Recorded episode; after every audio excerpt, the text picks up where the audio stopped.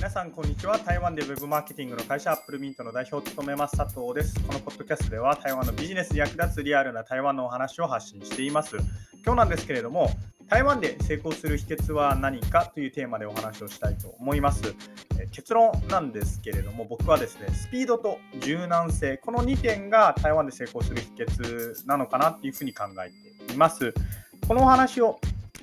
しようと思ったきっかけなんですけれども先日ですね日本から台湾進出を考えている、まあ、あるいは台湾に進出したいと考えている会社の担当者の方が、えうちのオフィスに訪問に来てくださいましてでその時にですねその担当者の方から「え佐藤さん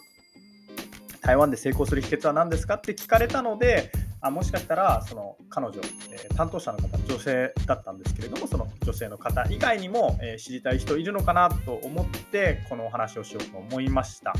でまあ、繰り返しになるんですけれども、経験上ですね、僕はスピードと、柔軟性、この2つかなっていうふうに思っています。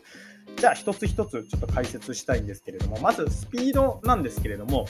え残念ながら、台湾にいる日系の会社さんの大体7割から8割がですね、まあ、何をするにも本社に確認をするっていう場合が多いんですね。例えば僕らが今こうこうこういうことが起きてるんで A っていう施策をしましょうって提案したとするじゃないですか。でそれをですね、まあ、現地の方が即決でじゃあ A しましょうあるいは A しませんって言ってくれたら、まあ、じゃあ次に B しましょうとかあるいは次にこれをしましょうとかって考えられるんですけれども、まあ、残念ながらですね大体78割の会社さんはあ分かりましたじゃあちょっと本社に確認してみますって言ってえー、本社に振るんですね。ただしですよ、ただし、本社にとって台湾の施策を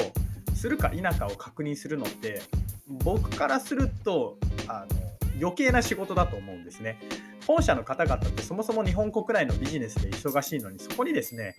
台湾はどうだみたいな話が来たら多分皆さんどうでもいいと思うんですねごめんあのちょっと言い方悪いですけれどもだって確認作業って嫌いじゃないですか。僕も確認作業ってあんま好きじゃないんですね。でも、ちょっと余談になるんですけれども、確認作業ってモチベーションにすごい影響するっていうことをですね、あのダン・アリエリーっていう有名なイスラエル人のかあの教授がいるんですけれども、その教授が、まあ、テッドかな、でお話をしていてで僕その話を聞いてからですねあの確認作業を一切怠らないようにもう本気で、えー、するっていう風になってるんですけれども、まあ、大体の人は確認作業をしたくない、まあ、あるいは余計な仕事をしたくないのであまりしません。でそうすると何が起こるかって、まあ、単純にビジネスのスピードが遅くなってあの改善する速度が遅くなるんですね。で改善する速度が遅くなると当たり前ですけど、まあ、結果は出にくいじゃないですか。で、あの、アップルミントラボでですね、以前、まあ、ある記事を書いたんですけれども、僕ら2023年からタイで、えー、ビジネスを始めることになりました。まあ、タイのあるお客さんのお手伝いをすることになったんですけれども、そのタイにいる、えー、お客さんがですね、自分で責任を取って自分の判断でいろいろ始めるっていうその何ていうんですか本社の指示を無視して自分の判断でガンガン決めるっていうことを、やっていったら結果が出たっていう、まあ、そういう記事を僕この前書いたのでじゃあスピードを出すにはどうしたらいいかっていうとですね、まあ、これ結論から言うと本社の指示を無視して自分で判断して進めるしかないと思うんですよ。こうやって僕簡単に言ってるんですけれどもじゃあどれだけの人が勇気を持ってまあ、勇気と覚悟を持って責任を取ってですねあの本社の指示を無視して自分の判断でできるかっていうと、まあ、なかなかできる人そもそもいないですよねっていうお話です。でただし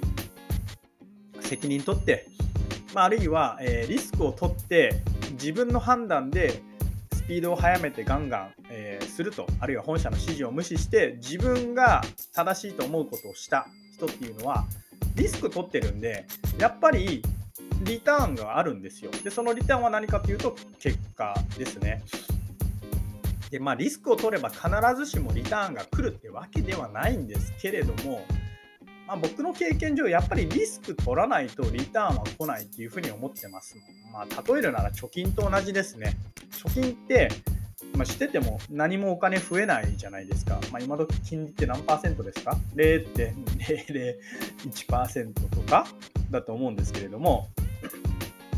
貯金はしててもお金は増えない。けれども、投資をしたらリスクはあるけれども、まあ、増える可能性がある。で僕実際に投資をしてて、まあ、もう数年投資してるんでそれなりのプラスが出てるんですけれどもそれっていうのも僕が貯金じゃなくて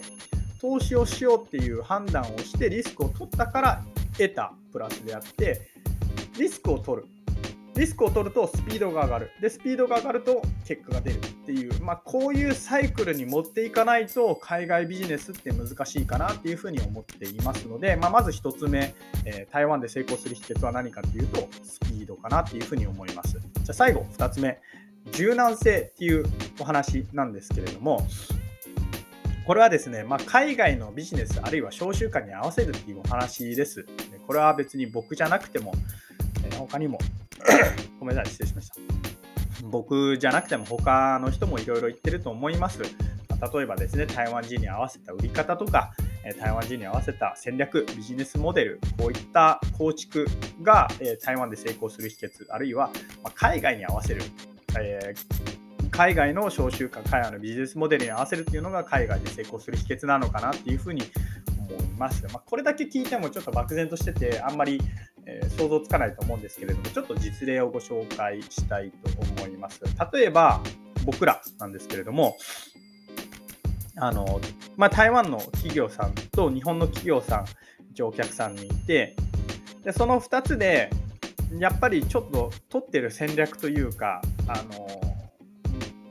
なんていうの、向き合う姿勢っていうのがちょっと違ったりします。っていうのは何でかっていうとですね、台湾の企業さんって基本的に継続しないんですよ。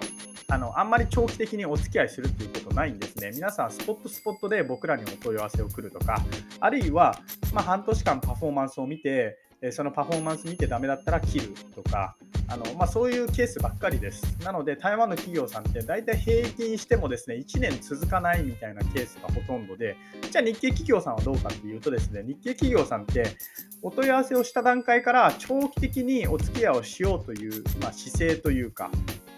まあ、そういう考えがある人がほとんどなので、日系企業さんに対しては、じゃあ長期的な目線であのいろいろ物事を考えようみたいなことができるんですよ。じゃあ台湾の会社さんはどうかっていうと、もう短期的になるっていうことが大体分かってるんじゃ、分かってるんで、じゃあ、えー、短期的にどうすれば結果が出るのかみたいな、まあ、そういう、なんていうんですか、戦略を取る場合があるんですね。失礼しました。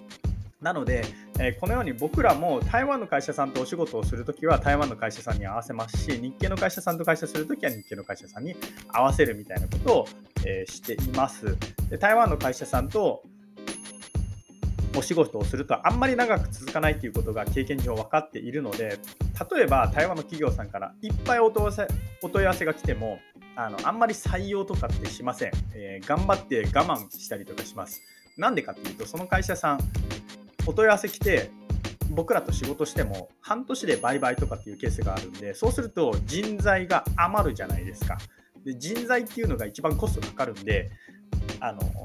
下手に採用しないみたいなことになります。まあ、僕らはこうやってちょっと現地化したりしてるんですけれども、まあ、以上ですね、アップルミント代表佐藤から台湾、まあ、あるいは、まあ、海外で成功する秘訣、まあ、台湾で成功する秘訣ですね、ごめんなさい。台湾で成功する秘訣は何かというテーマでお話をいたしました。えー、忘れた方のためにもう一度復習するとですね、まあ、まず1つ目がスピード。でスピードを出すにはリスクを取らないといけないっていうお話をしました。で、2つ目が柔軟性ですね。現地の商習慣、現地のビジネスに合わせてビジネスを進めましょうっていう、えー、お話でした。はい、えー、ご視聴。ご視聴っていうんですか？ごめんなさい。えっ、と、聞いていただいてありがとうございますっていうんですか？あの、たまに日本語わかんなくなるんですけれども、はい、あの、聞いていただきありがとうございました。以上、アップルミント代表佐藤からでした。それではまた。